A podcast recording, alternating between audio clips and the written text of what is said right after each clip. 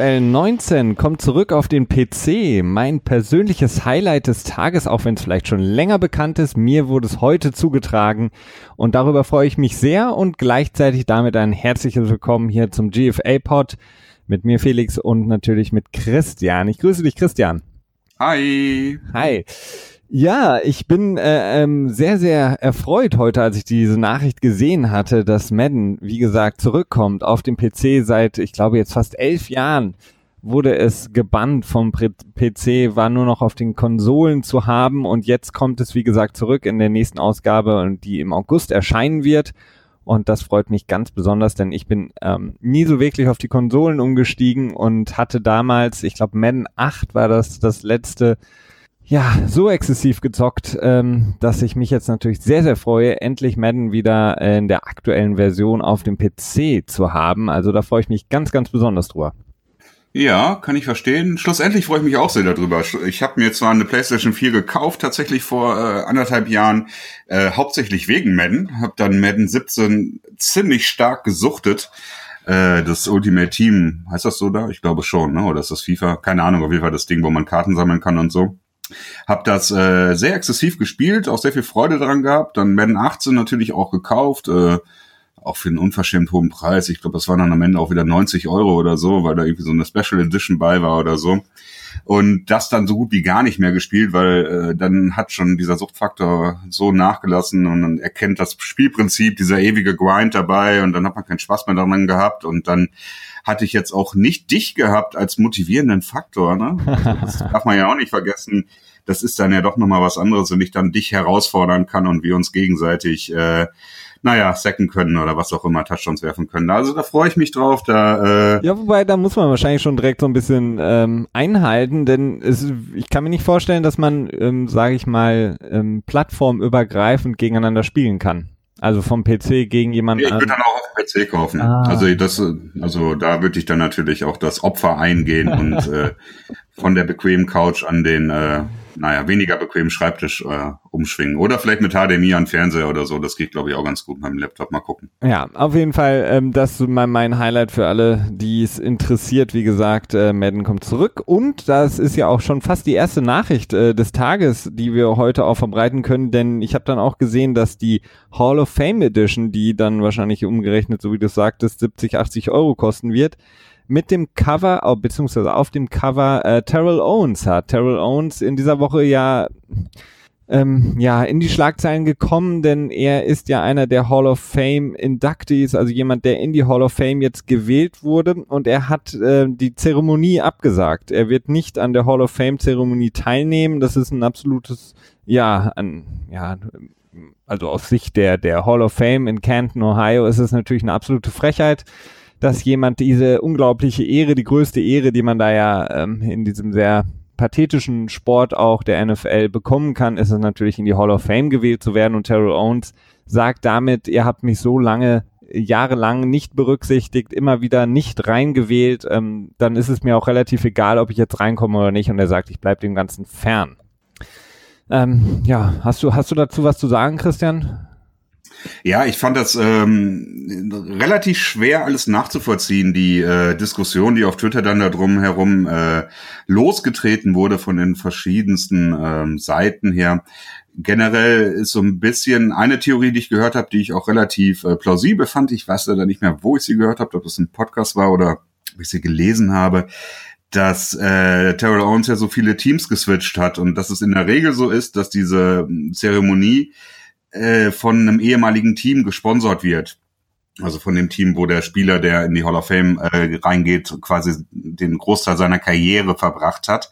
Und dass das bei ihm ein bisschen schwierig ist, weil er viele Brücken verbrannt, verbrannt hat und ich glaube auch bei fünf oder sechs Teams äh, gespielt hat und deswegen kein Team da ist und dass er sich dann gedacht hat, so hey, äh, scheiß drauf, ich ähm, mache da irgendwie selber was. Das gibt's ja auch die Theorie, dass er irgendwie selber so eine Zeremonie aufzieht, dementsprechend und damit dann ähm, mit den TV-Rechten zum Beispiel, dann geht er mit ESPN, Fox oder bei welchem äh, Programm auch immer einen Deal ein und, und covert das damit damit quasi. Äh, hört für mich schon, hört sich für mich schon so ein bisschen interessant an. Was anderes, was ich auch noch gehört habe, ist, dass er, als er gefragt wurde, welche Spieler denn wo mitkommen oder wer quasi die die Rede für ihn hält, mehr oder weniger die die Aufnahmerede, äh, wer das denn wohl sein würde. Und da hatte er keinen Spieler genannt, sondern nur äh, zwei oder drei Assistant Coaches, Wide Receiver Coaches oder Offensive Coordinators. Es könnte natürlich auch einfach sein, dass er irgendwie in der NFL Historien Community quasi nicht so wirklich verankert ist und da dann auch nicht so einen Bock hat, sich, keine Ahnung, eine Blöße zu geben oder da so, das ist, äh, das sind so die Sachen, die ich dazu gehört habe. Generell muss ich aber sagen, finde ich es jetzt nicht so spannend. ja, Terrell Owens, ähm, er macht einfach weiterhin Schlagzeilen. Er ist ja auch jedes Jahr immer ähm, in seinen Augen ganz dicht dran, sein Comeback in der Liga zu machen. Auch jetzt hat er sich ja wieder eingeschaltet und selbst ins Spiel gebracht. Ich glaube unter anderem bei den 49ers als möglicher Wide Receiver. Gut, wir wissen jetzt seit Jahren, dass das nicht mehr der Fall sein wird, dass Terrell Owens nochmal aufs Feld kommt, aber wie gesagt, er schafft es auch weiterhin in Schlagzeilen zu bleiben. Ähm, kommen wir zu den äh, ja deutlich wichtigeren Schlagzeilen, den Hauptschlagzeilen in der Liga und auch hier bei uns im Podcast heute. Und starten wir mit der ähm, ja, größten Schlagzeile, mit dem größten Namen in dieser Woche und das ist Julian Edelman. Julian Edelman, Wide Receiver der New England Patriots auf dem Weg zurück, nachdem er sich ja letztes Jahr das ACL gerissen hatte mittlerweile schon gute 32 Jahre alt. Er wird äh, sehr wahrscheinlich ähm, eine Sperre bekommen. Er wurde von der Liga jetzt bereits schon für vier Spiele gesperrt aufgrund eines Dopingmissbrauchs beziehungsweise PED, also Performance Enhancing Drugs, die er genommen haben soll. So sagen es die Dopingtests.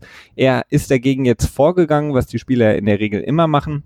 Und ähm, ja, geht jetzt gegen diese ähm, verhängte Strafe vor. Die Möglichkeit besteht, dass die nochmal reduziert wird. Das haben wir in der Vergangenheit schon häufiger gesehen, dass dann aus einer Vier-Spiele-Sperre, so wie es jetzt angedacht ist bei Edelman, vielleicht dann nochmal zwei Spiele werden, aber relativ unwahrscheinlich, denn wir müssen davon ausgehen, dass Edelman für vier Spiele gesperrt wird, was den Patriots natürlich jetzt unabhängig von den ganzen Theatern drumherum natürlich nicht unbedingt gut tut, denn Edelman ist der erste Wide Receiver im Depth Chart und nach den Abgängen von Danny Amendola und natürlich auch Brandon Cooks in der Offseason ein herber, herber Verlust für die Patriots.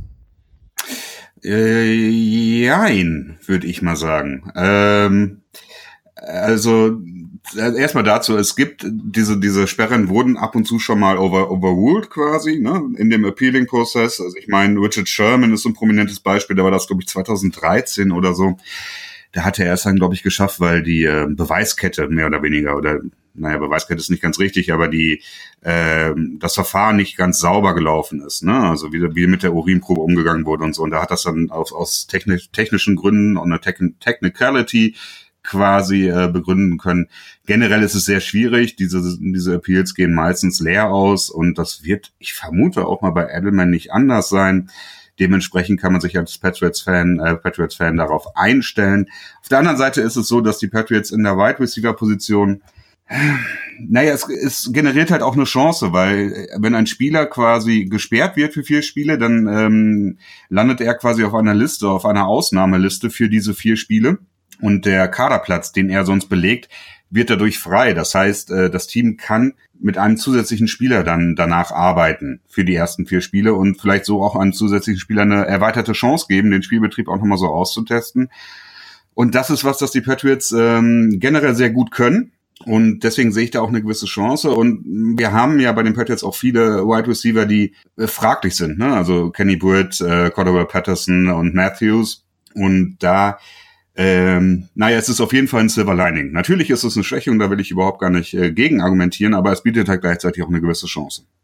Ja klar, es bietet eine Chance, aber man muss dann natürlich auch sehen, äh, wer könnte überhaupt diese Chance äh, nutzen? Welche Spieler sind überhaupt da? Ist das Kaliber überhaupt groß genug, um es überhaupt dann auch wirklich aufs Spielfeld zu schaffen mhm. in den ersten Wochen? Ähm, da sehe ich halt so ein bisschen jetzt noch so einige Fragezeichen bei den Patriots, weil wie gesagt, nach dem Abgang von Amendola und Cooks ist Edelman mehr als jemals zuvor der klare Nummer eins Receiver in dem Team. Einfach aufgrund äh, dessen, dass er einfach ja eine unglaublich gute Verbindung mit Tom Brady hat im Quarterback und einfach ja nicht nur äh, durch sein, seine, seine Athletik, durch seine Schnelligkeit äh, in der Slot extrem wichtig ist, aber eben auch einfach so ein, so ein klassischer Grinder ist, also der mhm. wirklich sehr, sehr viel macht, sehr, sehr viel dreckige Arbeit macht, auch sehr viel, ähm, sehr gut im Blocking ist in, äh, auf der Wide Receiver Position.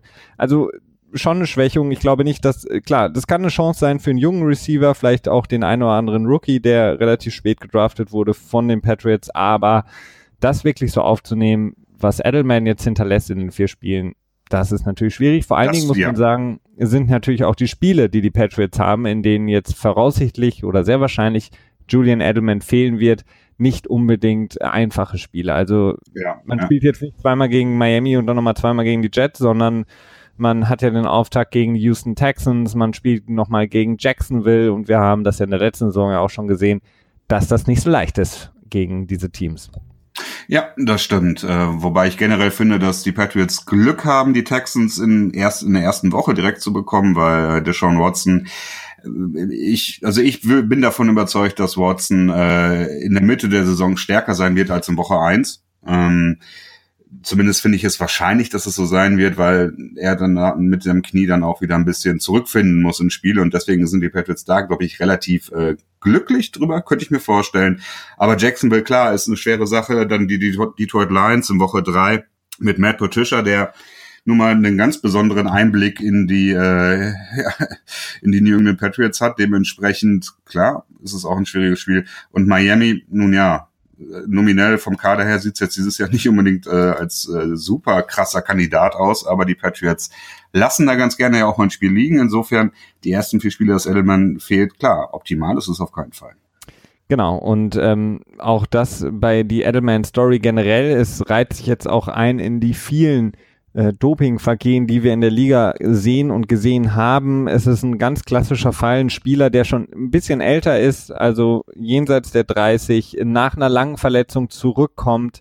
Ähm, da haben wir das sehr, sehr häufig, dass da eben Doping genutzt wird, ähm, um den Spieler eben noch schneller wieder auf das Leistungsniveau zu bringen. Besonders natürlich auch bei so einer Verletzung wie Edelman, die hatte äh, mit dem Kreuzband. Das ähm, ja, bedeutet ja einfach, dass der Spieler sehr, sehr lang nicht diese Belastung gehen kann, die, die er braucht für den Wettkampf und äh, der Muskel dementsprechend natürlich auch, ich will nicht sagen verkümmert, aber sich nicht so weiter, ähm, nicht so weiter gefordert wird. Und das kann man natürlich auch immer ganz gerne mit eben diesen klassischen Performance-Enhancing Drugs, wie es so schön heißt, ähm, so ein bisschen äh, beschleunigen das Ganze. Und ähm, ja, das zeigt mal wieder, mal wieder das ewige Thema Doping in der NFL. Es ist ein äh, relativ ähm, ja 50-50 Spiel. Also es gibt, glaube ich, sehr sehr viele Spieler, die nicht erwischt werden, denn äh, die Kontrollen sind äh, sehr sehr lax und mhm. sehr schlecht, nicht gut flächendeckend etc. pp. Und da sagen sich, glaube ich, viele Spieler wie auch Edelman, man, er sagt natürlich, er weiß nicht, was er gemacht hat, er hat nichts anderes gemacht, er hat alles richtig gemacht in seinen Augen. Aber ich glaube, die Chance, dass man sagt, okay, ich nehme jetzt was, denn die Gefahr, ähm, ja, erwischt zu werden, ist einfach nicht so hoch. Und wenn ich nicht erwischt werde, umso besser. Wenn ich erwischt werde, dann sind es vielleicht nur vier Spiele. Ja, das ist ja auch die Sache. Also im Prinzip hat man ja so ein, eine Art Freischuss, sag ich mal. Ne? Vier Spiele Sperre, das ist natürlich nicht schön. Das kostet Edelman auch, glaube ich, knapp eine Million in, in Gehaltszahlung insgesamt, weil er auch einen Teil von seinem Signing-Bonus zurückzahlen muss. Das ist so festgeschrieben. Aber gleichzeitig, äh, was ist eine Million, wenn du dann quasi durch das Doping deine Karriere äh, retten kannst, weiter aufnehmen kannst, weiterspielen kannst oder so. Das ist natürlich klar. Und äh, solange die NFL jetzt auch nicht der, der WADA beitritt, wird man das so nennen, oder der WADA die Dopingkontrollen überlässt, also das Ganze halt wirklich komplett offiziell macht, ja. kann man, glaube ich, auch einfach nicht davon ausgehen, dass die NFL äh, ein wirkliches Interesse daran hat, den Sport äh, quote unquote sauber zu halten. Ne? Mit Sicherheit nicht. Und man, man kann mit Sicherheit auch sagen, dass äh, gewisse Spieler wahrscheinlich auch nicht äh, dementsprechend stark kontrolliert werden wie andere Spieler. Also das glaube ich auch. Also das, das Thema ist genau das gleiche, wie generell mit Verstößen umgegangen wird in der Liga. Ähm, da werden einfach auch Ausnahmen gemacht bei gewissen Spielern, weil sie eben für das Marketing, für das Geldverdienen in der Liga einfach einen anderen Stellenwert haben. Ähm, kommen wir zum zweiten großen Thema der Woche, äh, Christian. Das Thema der Philadelphia Eagles, der Besuch im Weißen Haus und der dann schlussendlich Ausladung von Donald Trump. Ähm, das habt ihr mit Sicherheit alle mitbekommen, um das nochmal so ein bisschen zu rekapitulieren. Ähm, die Philadelphia Eagles, die ähm, während der Saison sich ja auch sehr stark ähm, ja angeschlossen haben an den Protest. Wir haben äh, über Chris Long gesprochen, der eben sehr, sehr viel Charity beziehungsweise sein komplettes Gehalt des Jahres gespendet hat für Charlottesville, für gewisse ähm, Projekte, die eben Kindern aus benachteiligten äh, Gruppen oder Familien auch ähm, ja, Bildung zukommen lassen sollte. Äh, wir hatten Malcolm Jenkins, der sehr, sehr ähm, offen auch die Sachen angesprochen hat, sich da auch hinter Leute wie Colin Kaepernick gestellt hat. Nun wurden sie, nachdem sie den Super Bowl gewonnen hatten, äh, logischerweise erstmal ins Weiße Haus eingeladen, wie das so Tradition ist. Ähm, viele Spieler haben dann gesagt, sie werden nicht gehen, sie werden ähm, das Ganze ähm, ja nicht wahrnehmen, wir wollen nicht mit diesem Präsidenten sich treffen. Äh, daraufhin war das dann eine relativ kleine Zahl an äh, Philadelphia Eagles Spielern, die dann schlussendlich hätten zum Weißen Haus fahren sollen. Donald Trump hat das Ganze dann gecancelt. Einen Tag vorher hat die Spieler offiziell ausgeladen, hat äh, da nochmal extrem nachgetreten, hat einerseits gesagt, dass die Spieler ähm, durch das Knien während der Saison äh, die Flagge nicht respektiert haben, dass das beschämend wäre für das Land etc. pp. Ähm, hat dann auch nochmal die Chance genutzt, um die Liga zu kritisieren für die, ja, wir hatten das schon angesprochen, die neue Regelung zur Nationalhymne oder zum Verhalten während der Nationalhymne hat da gesagt, dass das Mögliche in der Kabine bleiben genauso ist wie das Hinknien, beschämend etc. pp. Fox News, die ja generell auch nicht so mit der Wahrheit haben, haben das Ganze dann natürlich schön aufgegriffen für Donald Trump, haben Bilder gezeigt von Spielern der Philadelphia Eagles, die auf dem Boden knieten. Äh, das Ganze, ähm, beziehungsweise die Spieler selber in Form von Zach Ertz in dem Moment äh, sind dann auch dann zu Twitter gewechselt und haben gesagt, das war nicht während der Nationalhymne, sondern vor der Nationalhymne. Wir haben da gebetet, wie wir das immer machen, lange, lange bevor die Nationalhymne erklingt und haben dann eben, beziehungsweise dann kam auch noch raus, äh, dass die kein einziger Spieler der Eagles je während der Saison gekniet hat, ähm, während der Nationalhymne. Und ähm, ja, Donald Trump hat dann dafür für sich eine eigene Veranstaltung abgehalten an dem Tag, ähm, an dem es eigentlich nur darum ging, sich und ähm, ja seine Politik zu feiern, um dann am Ende God Save America anzustimmen, von dem Text er auch nicht so viel Ahnung hatte offensichtlich, denn er hatte sehr viel Probleme, den Text mitzusingen. Also das Ganze, ja, Christian, ist auf so vielen Ebenen einfach nicht mehr nachzuvollziehen. Ja, das ist ähm, das ist halt äh, Modus operandi von Donald Trump. Ne? Das ist äh, Pivoting. Okay, das ist jetzt nicht nur Donald Trump, der Pivoting betreibt. Das macht Politik generell gerne. Ähm, Im Prinzip war das White House äh, mehr oder weniger dupiert worden von den Eagles. Also sie wurden sicherlich überrascht davon, dass am Ende tatsächlich wohl, was ich gelesen habe an Berichten, nur Nick Foles plus vielleicht ein weiterer Spieler plus das Maskottchen plus der Besitzer Louis die überhaupt kommen wollten, also vier Leute, das hätte natürlich massivst äh, schlechte Presse für Trump gegeben. Das hätte er auch sein, seine Anhängerschaft nicht irgendwie in irgendeiner Art und Weise positiv verkaufen können. Was macht er? Äh, geht er komplett in Angriff über und äh, diskreditiert natürlich gleichzeitig fälschlicherweise, also wieder mal äh, Fake News Fakten quasi, äh, diskreditiert er die Eagles und sagt, dass die Eagles ihren Fans schaden würden. Tausend Fans würden am nächsten Tag äh, beim White House sein, um die Eagles feiern zu wollen. Und sie respektieren das überhaupt nicht. Da ist übrigens im nächsten Moment auch wieder klar geworden, dass die Fans, die Philadelphia Eagles Fans, die am White House waren, ähm, zumindest zu einem wahrscheinlich sehr großen Teil keine echten Philadelphia Eagles-Fans waren, sondern es gab ein paar Reporter, die rumgelaufen sind und äh, die Fans gefragt haben, wer denn äh, im Super Bowl gestartet ist als Quarterback für die Eagles und die konnten die Frage nicht beantworten. Und äh, zumindest ein äh, vor Ort seiender Fan hat gesagt, dass er von einer Massenrundmail der GOP, also der ähm, Republikanischen Partei, äh, dazu eingeladen wurde, doch dahin zu kommen, damit es irgendwie halt nicht so mäßig aussieht. Ne? Also insofern ist es mal wieder eine riesige Inszenierung, die massiv fraglich ist und Trump und sowieso und natürlich auch was die NFL äh, ja das Verhalten der NFL gegenüber Trump angeht. Bis jetzt ist es ja eher so ein in die Knie gehen beziehungsweise so eine Art Appeasement, die die NFL fährt, um zu hoffen, dass Trump endlich von ihnen loslässt. Davon kann man aber mittlerweile nicht mehr ausgehen. Also ich habe auch jetzt noch was gelesen, dass äh, es gibt einen, äh, einen Leak in, im White House, das besagt, dass Trump äh, bei der Tax Reform, die er im letzten Jahr angestoßen hat, also bei der Steuerreform, äh, dass er dort gesagt haben sollte, dass irgendwie in irgendeiner Art und Weise die NFL-Teams extra belastet werden soll. Er wollte sie bestrafen und das äh, geht halt immer noch darauf zurück, dass er in den 80er Jahren nicht in diesem Big Boys Club aufgenommen wurde. Da ist er immer noch sehr sauer und äh, hält noch ähm, Grummel gegenüber der NFL.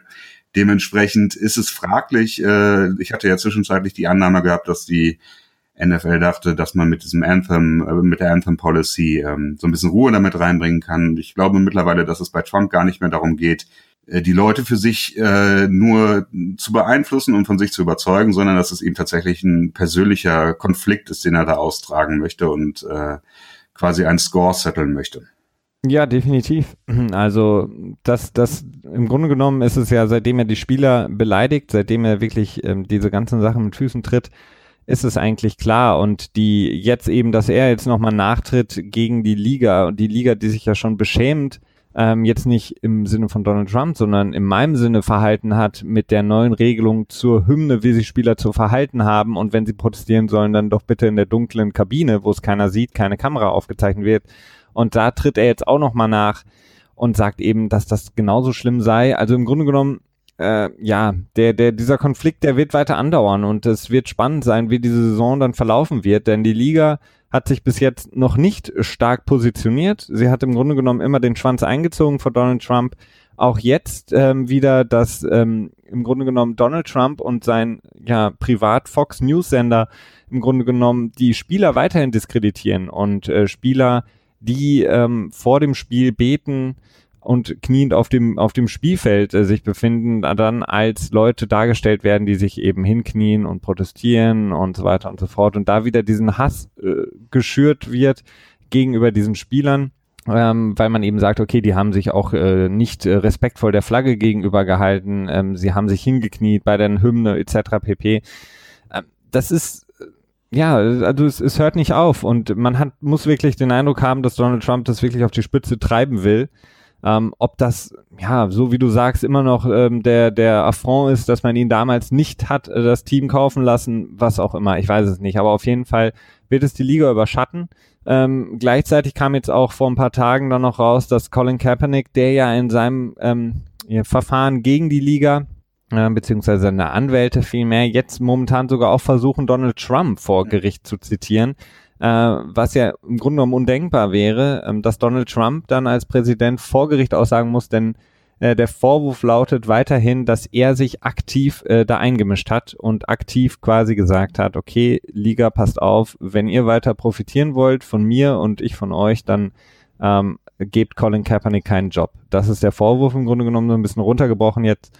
Und sollte das wirklich dazu kommen, wovon wir jetzt mal nicht ausgehen, ähm, ja, das wäre natürlich ähm, un, un, unerhört und bisher noch nie, hatten wir noch nie, dass ein, ein Präsident quasi in einem solchen Fall äh, vor Gericht zitiert wird.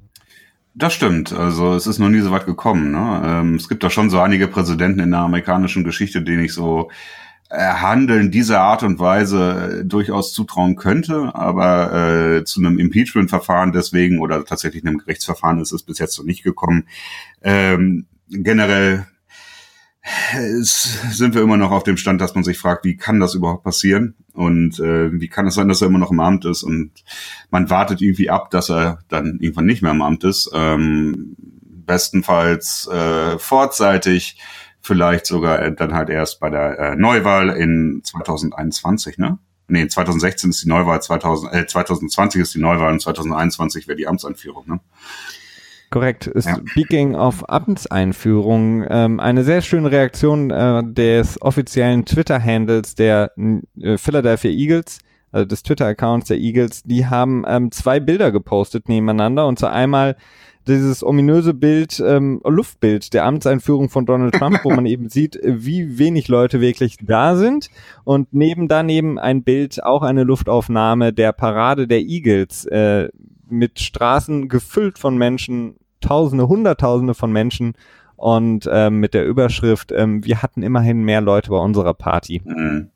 Ja, das ist, äh, das ist ein schöner, schöner Twitter-Burn. Also das, äh, sowas ist immer wieder zwischendurch schön. und wo wir bei äh, Gerichtsverhandlungen sind, die ich gerade angesprochen habe von Colin Kaepernick, die wie gesagt noch läuft, ähm, wir müssen auch hier jetzt kurz nochmal über Ruben Foster sprechen. Das haben wir auch schon mehr, mehrfach gemacht. Der Linebacker der 49ers. Denn äh, bei ihm hat sich jetzt auch einiges getan in seinem Gerichtsverfahren. Er wurde jetzt zu zwei Jahren auf Bewährung und äh, Sozialdienst bzw. Sozialstunden verurteilt und muss, glaube ich, ähm, nee, genau, 232 Stunden sind das sogar, genau. Community mhm. Service und 235 ähm, Dollar. Dollar. ja, das ist äh, vertretbar. Das ist vertretbar, aber wie gesagt, er wurde auch zu zwei Jahren auf Bewährung verurteilt aufgrund eben äh, des illegalen Waffenbesitzes, äh, der ähm, ihm ja zu Last gelegt wurde, nachdem seine Freundin zurückgerudert war und die Anschuldigung gegen ihn hat fallen lassen. Mhm.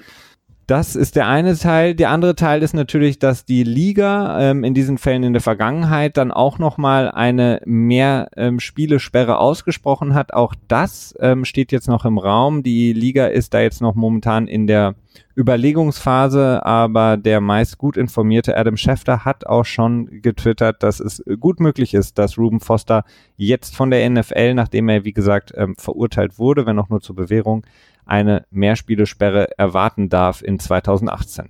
Ja, theoretisch äh, kann er auch immer noch für beide ähm, Vergehen, sag ich jetzt mal, ähm, von der NFL bestraft werden. Also zum einen für den Waffenbesitz, zum anderen für die Domestic Violence Geschichte. Äh, theoretisch wäre es möglich, dass er zweimal eine Vier-Spielesperre zum Beispiel bekommt. Ähm, oder vielleicht auch sogar mehr. Das äh, ist da relativ offen. Das ist, finde ich, sehr schwer vorherzusehen. Da hat man äh, leider in den letzten Jahren keine wirklich konstante Linie äh, bei der NFL entdecken können. Ähm, da wird man einfach sehen und, und äh, gucken, was am Ende dabei rumkommt. Genau. Was dabei rumkommt, wissen wir mittlerweile schon von den Baltimore Ravens, die wiederholt aufgefallen sind ähm, im Betrügen, muss man ganz einfach so sagen. Und zwar ist das der Fall bei den OTAs jetzt gewesen in diesem Jahr wie auch schon zweimal in den letzten Jahren. Ähm, um da so ein bisschen Background zu geben für alle, die es vielleicht nicht mitbekommen haben. Ähm, laut dem ähm, Rahmenvertrag, den die Liga ja hat, äh, dem CBA, also diesem Collective Bargaining Agreement, wie sagt man in Deutsch, ja, Christian? Ich würde es eher als Tarifvertrag bezeichnen. Ne? Tarifvertrag ne? ist ja. gut, ja, Tarifvertrag ist gut ähm, ist es untersagt, äh, dass Teams während eben dieser OTAs, die jetzt laufen bzw. gelaufen sind, die erste Runde, ist es untersagt, dass eben Vollkontaktsport betrieben wird, wenn man so will. Also die Teams dürfen, ähm, die, die einzelnen Spieler haben ja auch keine Pads an, also die haben zwar einen Helm an, aber eben nicht die Schoner, die sie sonst tragen. Und es ist auch untersagt, dass eben quasi da ein Training stattfindet, wo die Spieler sich gegenseitig ja, theoretisch dann auch verletzen mhm. könnten, beziehungsweise es wird darauf geachtet, dass es keinen Kontakt gibt.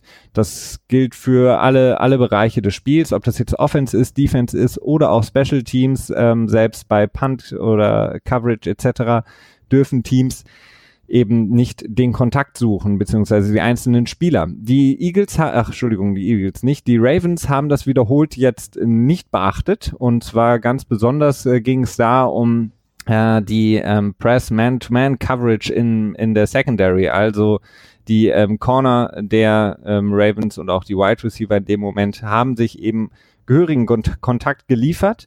Ähm, die CBA äh, bzw. die NFLPA schreibt auch vor, dass die Teams die ähm, jedes Training aufzeichnen müssen und diese Aufzeichnungen aufbewahren müssen, damit diese sich eben angeguckt werden können. Und man hat sie sich angeguckt bei den Ravens und da hat man das eben festgestellt, dass die Ravens mal wieder dagegen verstoßen haben. Und ähm, als Strafe muss man sagen, eine sehr, sehr milde Strafe haben sie bekommen, dass ihnen weitere zwei, glaube ich, mhm. OTA-Training-Sessions ähm, gestrichen wurden. Ja, das ist äh, insgesamt finde ich das auch recht schwierig nachzuvollziehen. Äh, also in 2010, 2016 und jetzt in 2018, das sind die drei Fälle, wo in den OTAs äh, geschlampt wurde. Ähm, ich finde es halt schwierig, dass dass normalerweise ist es ja bei der NFL so, dass die Strafen äh, stacken quasi. Wenn du einmal in dem Bereich, ne, wenn du einmal Weed raus, dann musst du glaube ich in das äh, in das Drogenprogramm reingehen.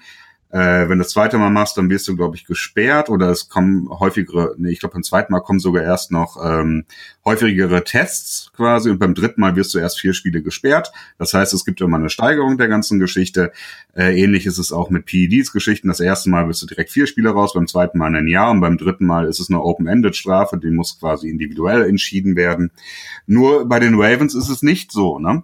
Äh, oder bei den Patriots war schlussendlich auch so. Da wurde bei der Deflategate-Geschichte ähm, auch argumentiert, okay, 2006 war Spygate, ne? Hab ich Spygate, ja. ja. Äh, das ist quasi so das, das die, der erste Verstoß gewesen und jetzt 2014 müsste dann Deflategate gewesen sein, ursprünglich, innerhalb noch von zehn Jahren. Dementsprechend bauen die Strafen aufeinander aus. Deswegen gibt es einen First-Round-Pick und noch einen zusätzlichen Viertrunden-Pick. Als Steigerung der ganzen Geschichte. Äh, nur bei den Ravens nicht, äh, finde ich ein bisschen komisch. Äh, ich weiß nicht, wie da die, ähm, die Logik dahinter ist, wie da argumentiert wird. Vor allen Dingen ist es auch ein bisschen merkwürdig, weil Ozzy Newsom, der General Manager der Ravens, ja auch im Competition Committee sitzt und dementsprechend, äh, ja, also die Regeln sollten absolut bekannt sein. Ähm, und John Harbour äh, der Trainer der Ravens äh, wird gewusst haben, was er da tut. Dementsprechend hat er bewusst äh, das Ganze gebrochen. Und dass da dann so ein schwacher, eine schwache Bestrafung kommt, finde ich etwas merkwürdig. Vor allen Dingen ist sie im Prinzip sogar schon fast irrelevant, weil die letzten OTA-Trage häufig ähm, freigegeben werden. Insofern. Ne? Ja, beziehungsweise es wird dann relativ ähm, häufig nur noch so ein, so ein kürzeres Workout gemacht, so ein bisschen rumlaufen auf dem Platz, mhm. so ein bisschen Conditioning, was die Spieler quasi dann auch selber machen könnten. Ähm, was ich an der Geschichte interessant finde, ist einfach die, die Häufigkeit in den letzten Jahren. Also, dass die Ravens im Grunde genommen, äh, ich will es jetzt nicht ähm, so wie du mit Spygate oder Deflategate vergleichen. Nee, auch wenn das, von der Schwierigkeit, auch wenn das, Schwere auf gar keinen Fall. Also nur von der Art, also, ne? also von, dass es da eine Steigerung gab. Und nicht, zu, nicht zuletzt ist es natürlich auch ein Vorteil, den die Ravens da absolut ziehen, weil sie sagen im Grunde genommen, okay, die OTAs, die uns gestrichen werden könnten, wenn sie uns bestrafen, die sind eher relativ uninteressant für uns. Was aber sehr interessant ist, ist natürlich, wie verhalten sich die jungen Spieler, die Rookies beispielsweise, die man gedraftet hat, ähm, bei einem etwas körperfreudigerem, also kontaktfreudigerem ähm, Training. Ähm, das ist natürlich für die Teams extrem wertvoll zu sehen, okay, den Rookie, sagen wir mal, den Rookie Cornerback, den wir jetzt hier gedraftet äh, haben, äh, wir können noch gar nicht so wirklich einschätzen, wie er drauf ist nach den OTAs, weil im Grunde genommen alles mhm. eben kontaktlos bleiben muss. Und ähm, wenn ich dann eben sage, ich intensiviere das Ganze und äh, fange dann mal an zu sagen, okay, jetzt gibt mal Vollgas hier, dann kann habe ich eine viel bessere Einschätzung von dem Spieler selbst und das gibt mir einen sehr sehr großen Vorteil gegenüber anderen Teams in Bezug darauf, wie ich mein Team nachher aufstellen werde.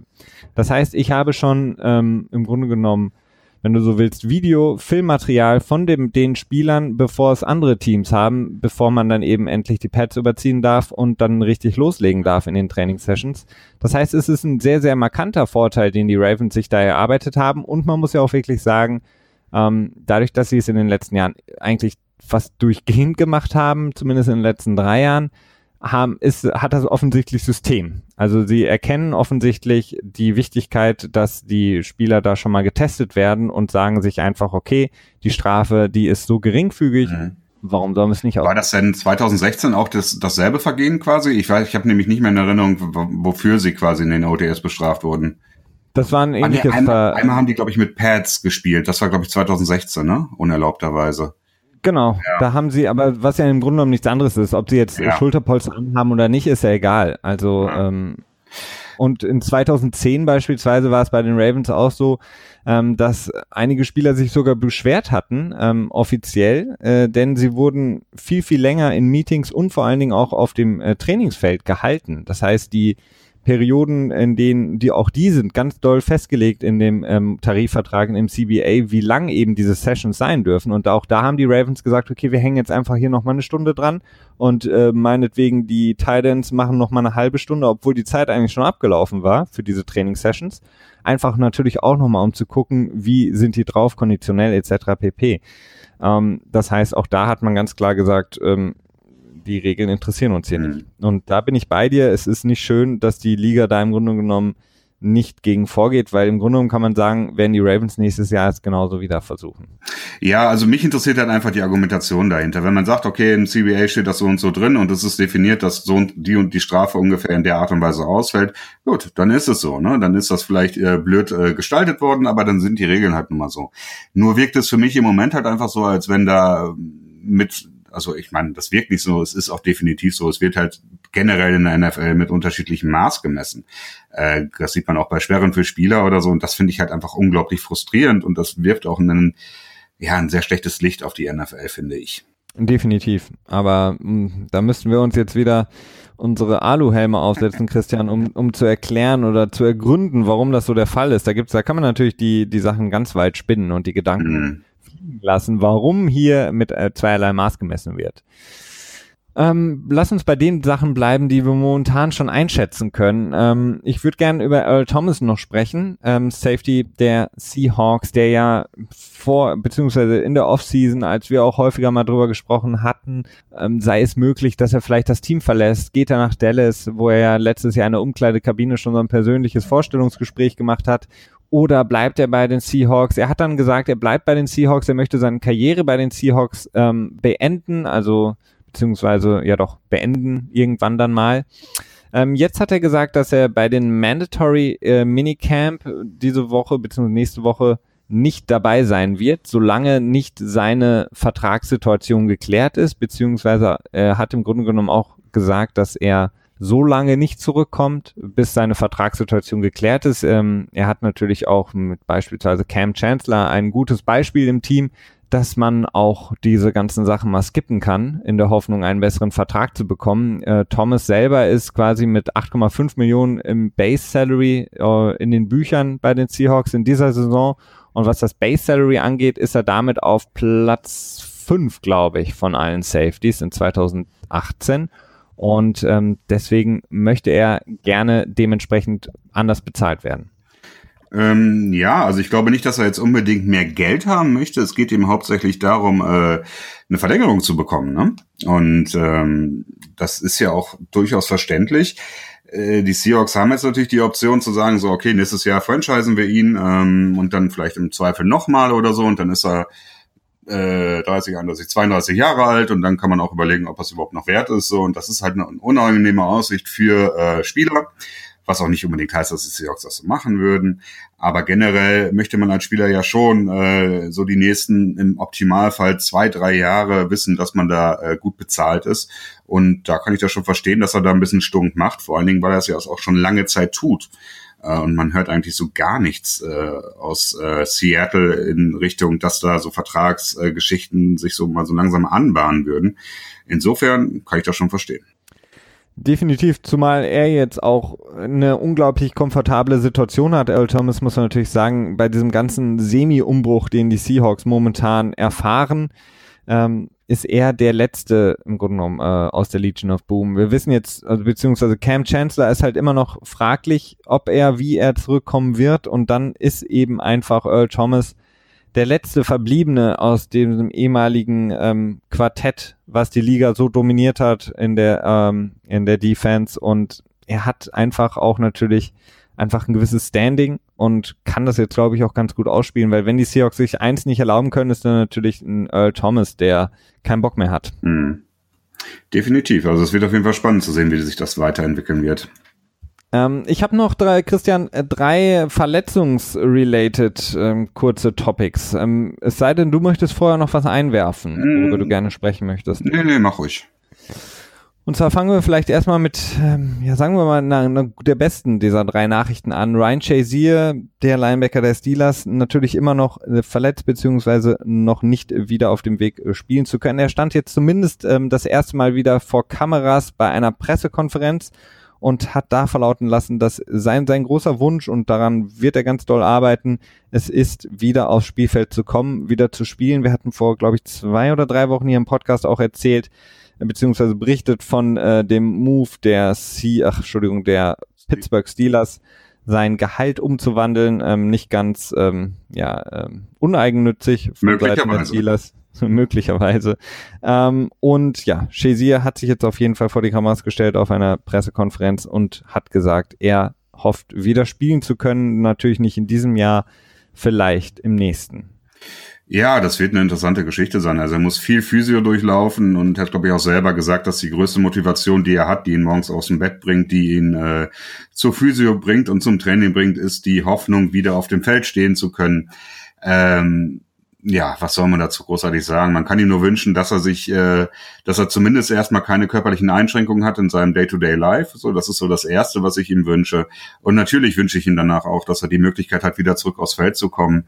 Äh, aber einschätzen kann ich das überhaupt nicht. Das ist, äh, da bin ich kein Mediziner für. Ähm, sehr, sehr schwierig einzuschätzen, beziehungsweise fast am schwierigsten einzuschätzen ist ja die Personalie Andrew Luck, äh, die wir momentan in der Liga haben. Andrew Luck hat jetzt vor wenn ich das richtig mir aufgeschrieben habe, vor 525 Tagen sein letztes Spiel gespielt und äh, seit deutlich mehr als einem Jahr keinen Football mehr geworfen. Äh, Head Coach, neuer Head Coach Indianapolis Colts, Frank Reich, hat auch jetzt nochmal gesagt vor Kameras, dass er zufrieden ist mit dem Prozess von Andrew Locke. Ich weiß immer noch nicht, was sie genau meinen mit zufrieden. Und ähm, dass er aber in ganz naher Zukunft, sprich in den nächsten Wochen, noch nicht wieder mit dem Footballwerfen anfangen wird. Nun haben wir jetzt, Christian, Mitte, Ende Juni bald. Und ähm, die Frage wird sein, wie viele Tage wird Andrew Luck noch ohne Football werfen unterwegs sein und ab wann muss man sagen, sind die Colts wirklich in einem Dilemma, denn ab wann kann man wirklich sagen, okay, die Saison ist vielleicht schon wieder gelaufen für Andrew Luck? Tja. Oder glaubst du überhaupt daran, dass er die Saison noch spielen wird? Hm. Ja, irgendwie, irgendwie glaube ich das schon. Also ich habe schon so ein bisschen das Gefühl, äh, dass wenn es diese Saison nichts wird, dann äh, deutet es schon darauf, dass die Karriere dann vorbei ist. Ne? Also das muss ja, man schon deswegen. sagen. Also äh, es ist schwer zu sagen. Ich weiß es nicht. Ich, ich glaube, also ich glaube schon, dass die, dass die Colts da nicht wieder so eine so eine Lügenaktion fahren oder Unehrlichkeitsaktion fahren, wie sie es im letzten Jahr getan haben, wo der äh, der Besitzer gesagt hat, mitten in der Saison, glaube ich, noch, dass er irgendwie kurz davor ist, äh, das Lack wieder spielt quasi. Und das war dann ja wohl auch entweder die Hoffnung oder es war halt auch eine, eine Fehlinformation.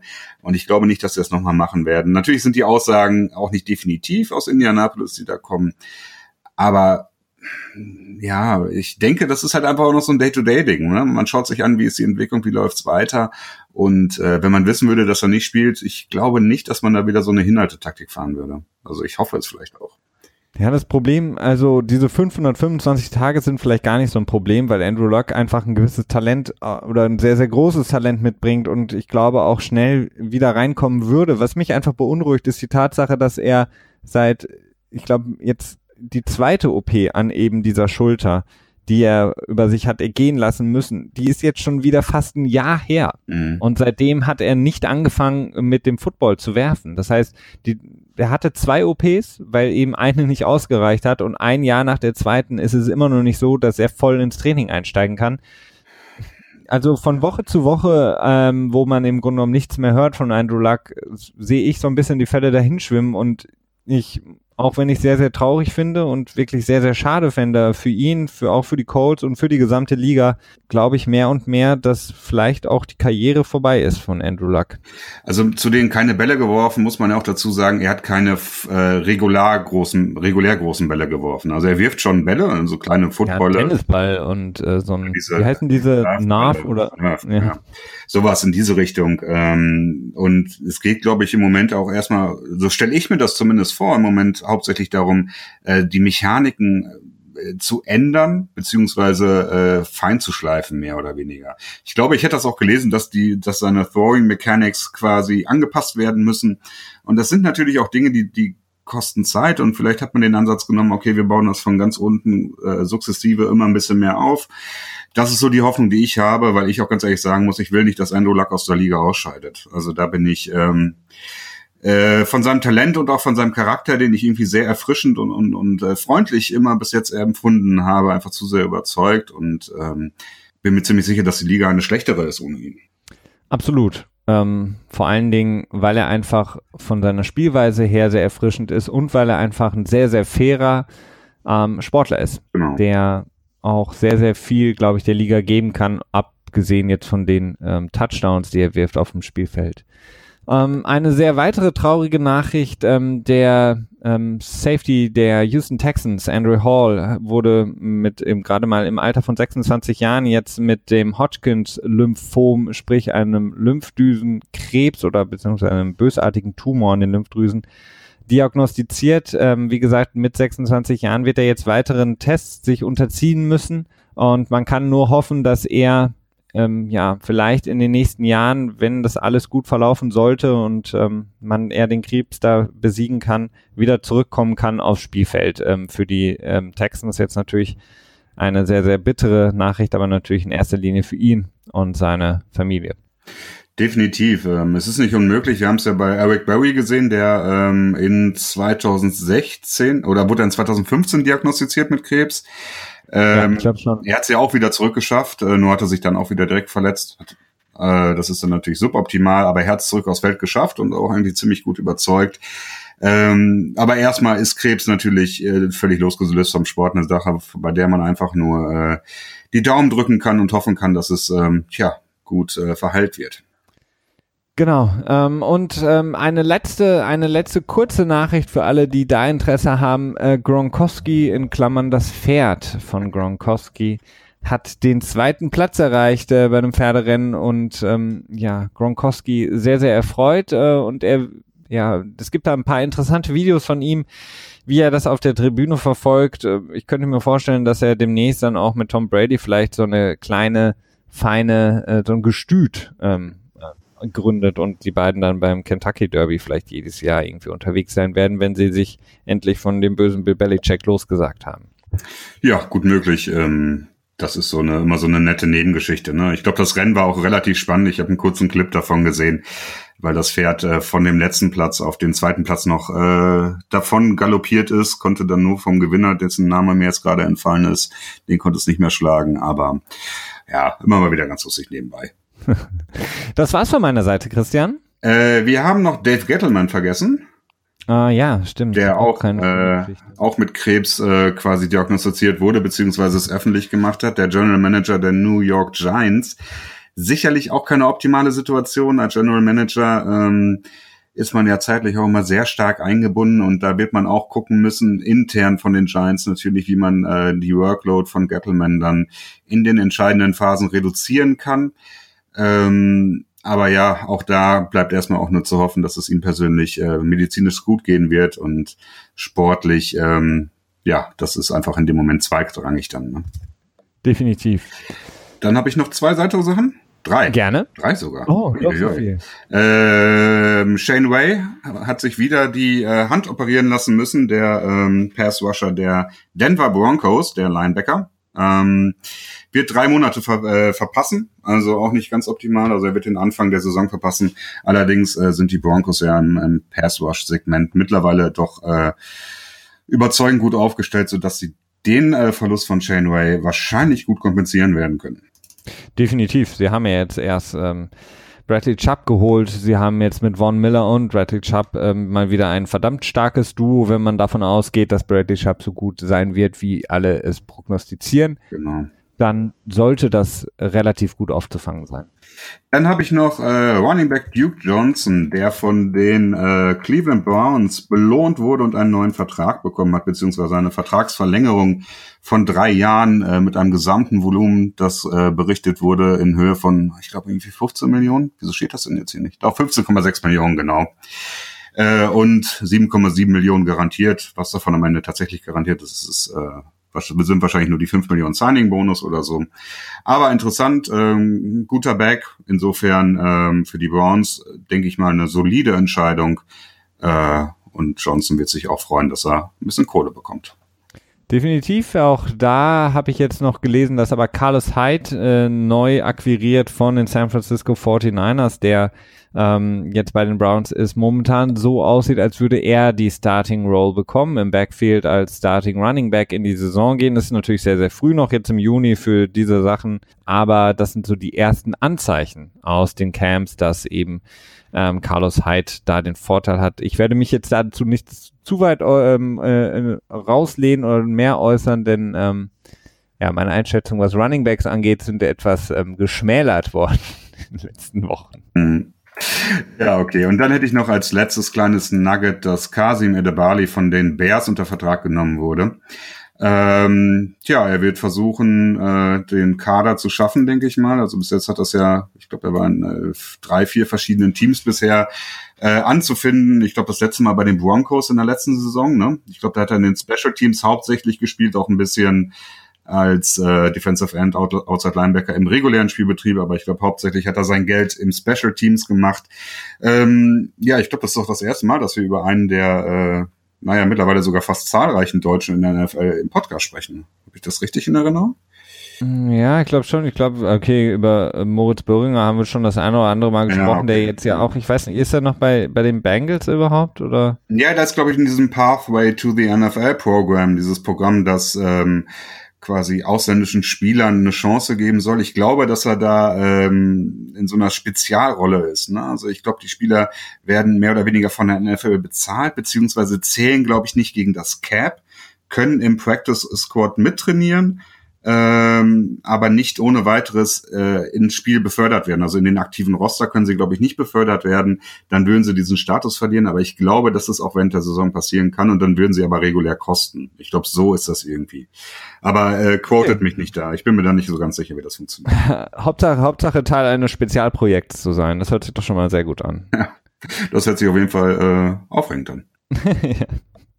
Ich danke dir, Christian, für diese drei äh, weiteren Nuggets, die du uns hier ähm, kredenzt hast heute okay. am mittlerweile doch ähm, etwas späteren Sonntagabend.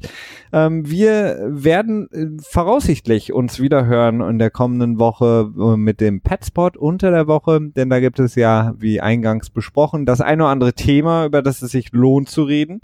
Und äh, dann in der kommenden äh, ähm, Woche beziehungsweise kommendes Wochenende dann wieder hier vom Petspot. Oh, wir können vielleicht diesmal erstmalig ankündigen, dass wir äh, wohl nicht nächste Woche Sonntag, sondern Montag aufnehmen, richtig? Das ist korrekt, ja, weil ähm, wir uns treffen werden, lieber Christian. In der Tat. Ähm, in der Tat. Und äh, das führt dann dazu, dass wir Sonntag es wahrscheinlich nicht schaffen werden aufzunehmen. Ähm, denn ja, da gibt es auch noch die eine oder andere Sache zu tun.